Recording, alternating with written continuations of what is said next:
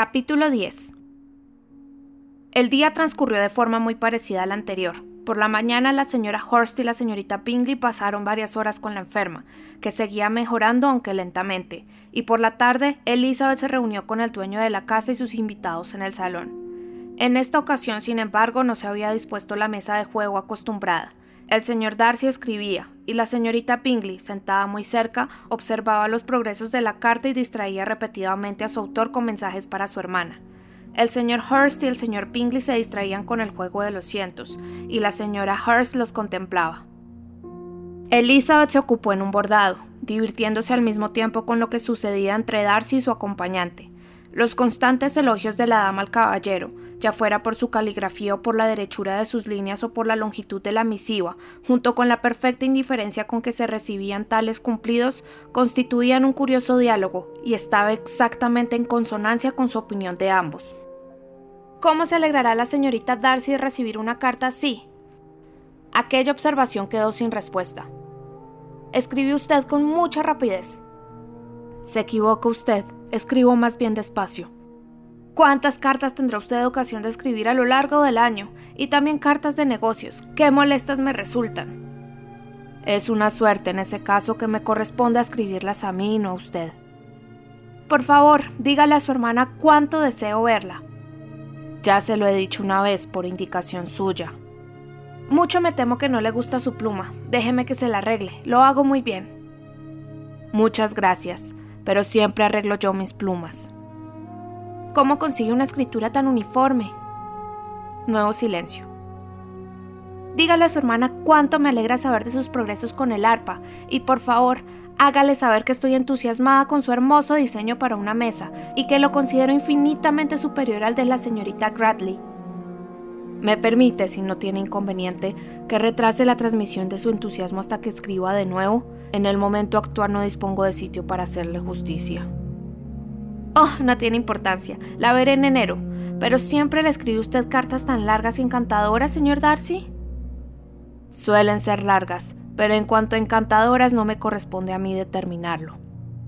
Tengo por regla que si una persona escribe largas cartas con facilidad, es seguro que no escribe mal. Eso no te servirá como cumplido para Darcy, Caroline, exclamó su hermano, porque no escribe con facilidad, se esfuerza demasiado por buscar palabras de cuatro sílabas. ¿No es cierto, Darcy? Mi estilo es muy diferente del tuyo. Ah, exclamó la señorita Pingley. Charles escribe de la manera más descuidada que se pueda imaginar. Se come la mitad de las palabras y las demás las emborrona. Mis ideas fluyen con tanta rapidez que no tengo tiempo de expresarlas, por lo que a veces mis cartas no transmiten ninguna idea a mis corresponsales. En todo caso, su humildad, señor Bingley, intervino Elizabeth, impide que se le pueda hacer ningún reproche. No hay nada más engañoso, dijo Darcy, que la apariencia de humildad. Con frecuencia es solo indiferencia ante la opinión ajena y a veces una manera indirecta de presumir. ¿Y en cuál de esas dos categorías incluyes mi reciente manifestación de modestia? En la de alarde indirecto, en realidad te enorgulleces de tus defectos al escribir, porque juzgas que proceden de la rapidez del pensamiento y del descuido en la ejecución, lo que si no estimable te parece por lo menos muy interesante. La capacidad de hacer algo deprisa es siempre muy apreciada por quien la posee, sin prestar a menudo atención a lo imperfecto de la ejecución.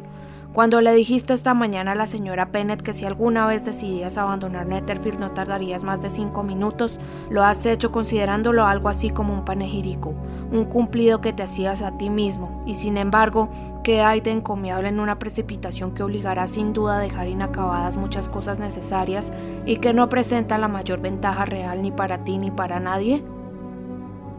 Vaya, exclamó Bingley, esto es demasiado recordar por la noche todas las tonterías que se han dicho por la mañana, y sin embargo, lo juro por mi honor, creía que era verdad lo que decía y aún lo creo en este momento.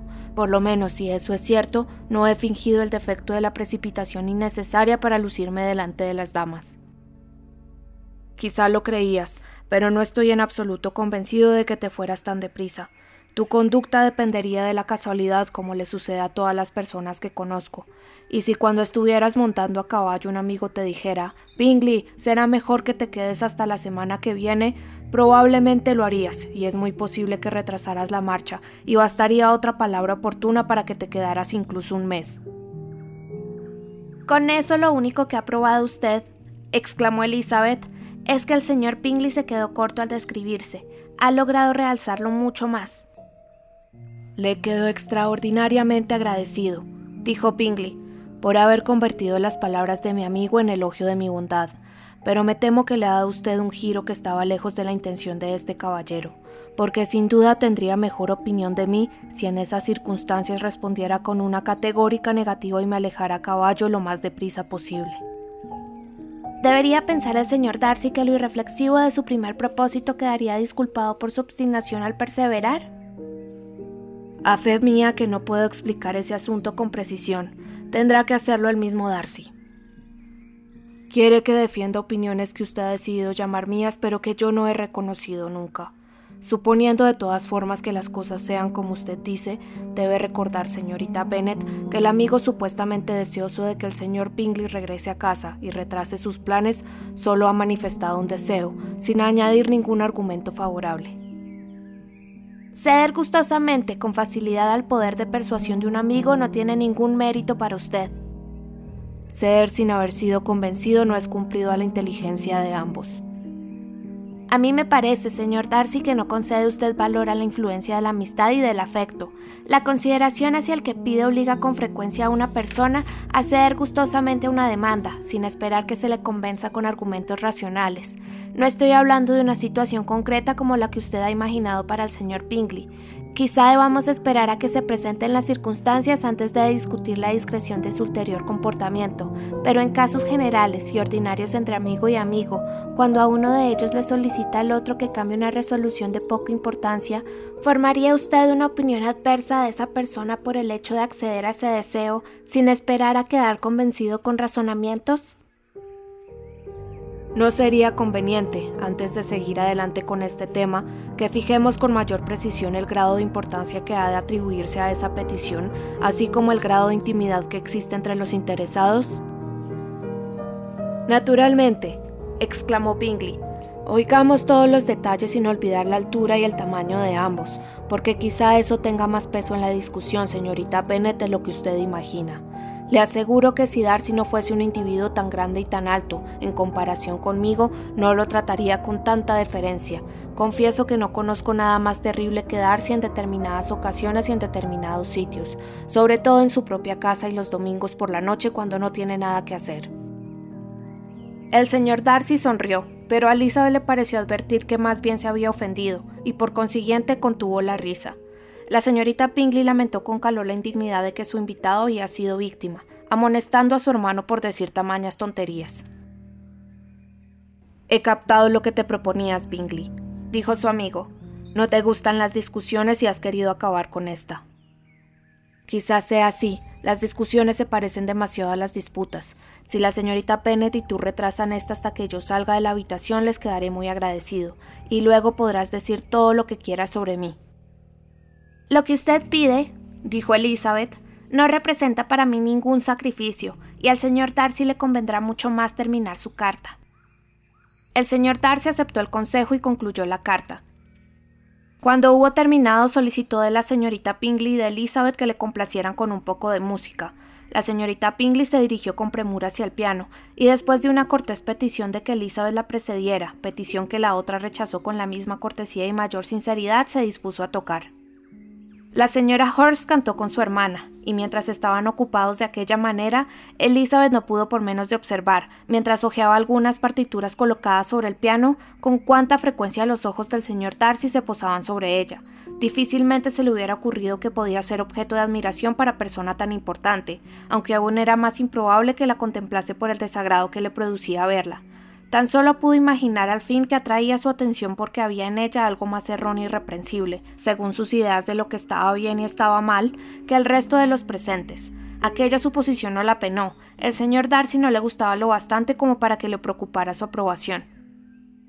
Después de tocar algunas canciones italianas, la señorita Pingley cambió de tono interpretando un aire escocés muy animado, y poco después el señor Darcy, acercándose a Elizabeth, le dijo ¿No siente usted una gran inclinación, señorita Bennet, a aprovechar una oportunidad como esta de bailar una danza escocesa? Elizabeth sonrió, pero sin responder. El señor Darcy repitió la pregunta un tanto sorprendido ante su silencio. Lo he oído antes, dijo ella, pero no he podido decidir de inmediato qué respuesta darle. Usted quería, lo sé que le dijera sí, para darse el placer de desdeñar mi mal gusto pero siempre me encanta desbaratar esa clase de planes y privar a las personas de su desdén premeditado. En consecuencia, he decidido responderle que no deseo en absoluto bailar una danza escocesa, y ahora desprécieme si se atreve. Por supuesto que no me atrevo. A Elizabeth, que había esperado más bien ofenderlo, le asombró su galantería, aunque lo cierto es que la mezcla de dulzura y socarronería presente en sus modales hacía muy difícil que pudiera ofender a nadie, y Darcy no se había sentido nunca tan hechizado por ninguna mujer, hasta el punto de temer que, de no ser por la mediocridad de su familia, llegaría a correr cierto peligro. La señorita Pingley vio o sospechó lo bastante para sentir celos, y a su interés por el restablecimiento de su querida amiga Jane contribuyó el deseo de librarse de Elizabeth. A partir de aquel momento intentó con frecuencia provocar en Darcy el desagrado hacia su huésped, hablando de su supuesto matrimonio y planeando su felicidad después de semejante enlace. Espero, dijo mientras paseaban juntos por el jardín al día siguiente, que le haga usted unas cuantas insinuaciones a su suegra cuando se produzca tan deseable acontecimiento sobre las ventajas de guardar silencio y si le es posible consiga que las hermanas menores dejen de perseguir a los oficiales y si me permite mencionar un tema tan delicado esfuércese por poner freno a cierto no sé qué al borde del engreimiento y de la impertinencia que posee su dama. ¿Tiene alguna otra sugerencia que hacer para mi felicidad doméstica? Oh, sí, Cuelgue los retratos de su tío y de su tía Phillips en la galería de Pemberley y colóquelos junto al del juez, su tío abuelo de usted. Pertenecen a la misma profesión, como bien sabe, aunque en diferentes esferas. En cuanto al retrato de su Elizabeth, será mejor que no lo encargue, porque ¿qué pintor podría hacer justicia a sus ojos tan hermosos? No será fácil, desde luego, captar su expresión, pero el color y la forma, así como las pestañas tan llamativas, podrían reproducirse. En aquel momento se tropezaron con la señora Hurst y con la misma Elizabeth, que caminaban por otro sendero. No sabía que tenían intención de pasear, dijo la señorita Pingley, un tanto confundida ante el temor de haber sido oída. No has podido tratarnos peor, dijo la señora Hurst, al desaparecer sin decirnos que salías. Acto seguido, tomando el brazo libre del señor Darcy, dejó que Elizabeth paseara sola, en el sendero había únicamente sitio para tres personas. El señor Darcy se percató de su descortesía y dijo de inmediato Este paseo no es lo bastante ancho para todos. Será mejor que vayamos a la avenida. Pero Elizabeth, que no tenía el menor deseo de seguir con ellos, respondió riendo. No, no, quédense todos donde están. Forman un grupo encantador y quedan todos muy favorecidos. Se rompería el encanto añadiendo una cuarta persona. Hasta la vista. A continuación se alejó muy contenta, alegrándose, mientras paseaba sola, la perspectiva de volver a casa al cabo de uno o dos días. Jane estaba lo bastante restablecida como para pensar en salir de su habitación durante un par de horas por la tarde.